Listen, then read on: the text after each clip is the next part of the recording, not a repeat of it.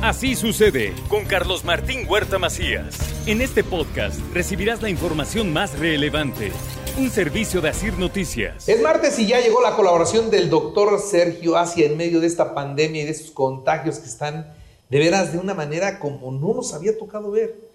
hemos tenido olas de muchos contagios, pero esta está superada, pero por mucho, está superando a las demás. Y los datos oficiales, los datos estadísticos no reflejan la realidad porque no toda la gente se está haciendo pruebas, porque no toda la gente está llegando a los hospitales y mucho menos está muriendo. Algo sirvió que se hayan enfermado, algo sirvió la vacuna y en esa suma, pues la cosa no está tan crítica. Muy bien, o me regreso, señor doctor Sergio Asia. Buenos días, Carlitos. ¿Cómo, estás? Aquí, como todos los martes, a tus órdenes. Pues el tema de las vacunas me preocupa. Pues sí, mira, estamos en medio de la quinta ola el, realmente la cantidad de niños, de pacientes que hemos recibido en el consultorio es muy grande, inusual completamente. Entonces, consideramos que todo niño que tiene fiebre, que tiene mocos, que tiene tos, que le duele la cabeza, muy probablemente es, COVID y hay que hacerle la prueba. Y los que salen negativos, aún así nos quedamos con la duda de que bien puede ser un COVID con prueba negativa. Ahora, el tratamiento, vamos, vamos a pensar.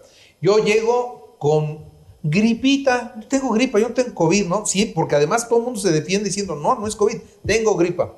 El tratamiento que me da el médico, a mí o al niño, ¿es un tratamiento para la gripa? ¿Es el mismo tratamiento para el COVID o qué onda? A ver, primero. El COVID es una enfermedad viral. Como muchas enfermedades virales, no tiene un tratamiento efectivo. Existen medicamentos contra el COVID que desafortunadamente no tenemos en México y no están indicados en niños. Entonces, el COVID, al COVID hay que darle medicina sintomática. Entonces, no importaría tanto el diagnóstico, no, si, al final el tratamiento va a ser muy semejante el de la gripa que el del COVID, lo importante es la actitud que tenga el niño, la familia ante la sociedad y ante ellos mismos. Entonces, si el niño tiene COVID o, se sospecha COVID, las personas tienen que aislarse, tienen que recluirse en, su domicilio para no andar contagiando. El problema es que días antes de los síntomas y a veces días después de los síntomas, las personas no les importa, andan sin cubrebocas en lugares concurridos y se están contagiando. Entonces, eso genera la propagación del virus. Se considera que cada persona infectada va a contagiar entre dos y tres personas a, la vez. Sí, nos está muy complicado. Ahora, hay, hay personas que dicen, oye, yo como sé que le va a bien la vacuna, yo tengo miedo de que a mi hijo le pongan la vacuna y que salga peor y la vacuna es segura. Mira, la vacuna actualmente eh, es muy segura. Existe el concepto en general de que las vacunas son experimentales y estamos, estamos utilizando a los niños como sujetos de experimentación con fines comerciales, eh, muchas, muchas cosas, muchos comentarios que hay en redes sociales. Nada más falso. Las vacunas están muy bien investigadas, están muy bien probadas.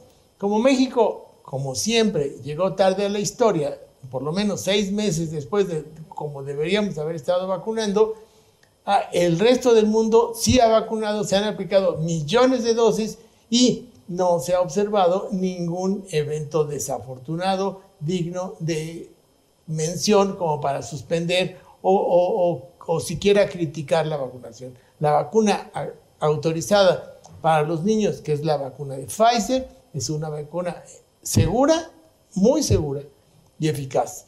Ahora, ¿tiene efectos secundarios? Claro, como todo, como un saludo, como un beso, como una aspirina, como un antibiótico, él tiene efectos secundarios. Los efectos secundarios de la vacunación inmediata en algunos pacientes será dolor en el sitio de la inyección, enrojecimiento, un poquito de fatiga, a veces fiebre, que cede todo ello con, con tratamiento conservador en pocas horas. Habrá casos en los que haya eh, complicaciones más, más serias, pero son excepcionales y afortunadamente reversibles que no dejan secuelas. Hasta ahorita no, no, no hay reportes de eh, secuelas por la vacuna. Efectos secundarios graves secundarios a la vacuna.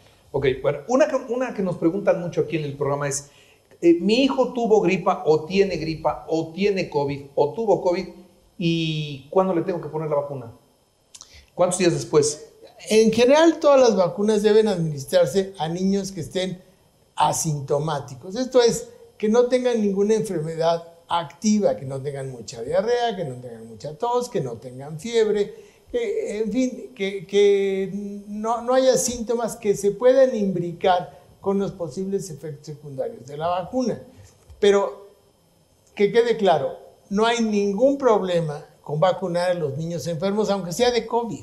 Son dos cosas independientes. Una cosa es la vacuna y otra cosa es la enfermedad. Y si al niño le dio COVID, también se puede vacunar cuando, cuando termine su periodo de contagiosidad, que ya no tenga síntomas y haya cumplido cabalmente el, el- el periodo de aislamiento. O sea, si ya pasaron 15 días a partir del inicio de síntomas, por supuesto, por supuesto que se puede, que se puede vacunar. Ok, bueno, ¿las vacunas nos van a salvar de la pandemia? Las vacunas no nos van a salvar de la pandemia. A ver, las vacunas protegen, sí. El COVID es una enfermedad viral que se protege por la vacunación, sí. Pero las vacunas no son todo. Es muy importante que tomemos en cuenta que la actitud de nosotros como sociedad ante la enfermedad debe ser responsable. Debemos, debemos seguir manteniendo nuestras medidas no farmacológicas, esto es usando un buen cubrebocas, un cubrebocas que cubra nariz y boca, un, ventilando los espacios, manteniendo la sana distancia y eh, lavándonos las manos. Son, son cosas muy importantes que van a, a- coadyuvar con la vacunación para disminuir la contagiosidad. La, la pandemia ahí va a seguir, el coronavirus ahí va a seguir, pero lo que queremos es que se mantenga en niveles lo suficientemente bajos como para no eh, avasallar la cobertura de hospitales de, de la, de la comunidad. Ok, entonces, recomendación final, todos a vacunar. A los Sí, niños, sí, todos. sin duda. Recuerden, el COVID es una enfermedad viral, es una enfermedad prevenible por vacunación. La vacuna disponible es la vacuna de Pfizer. La dosificación de la vacuna es un tercio de la dosis de la vacuna del adulto. Es la misma formulación que la inicial, la que nos pusimos hace un año.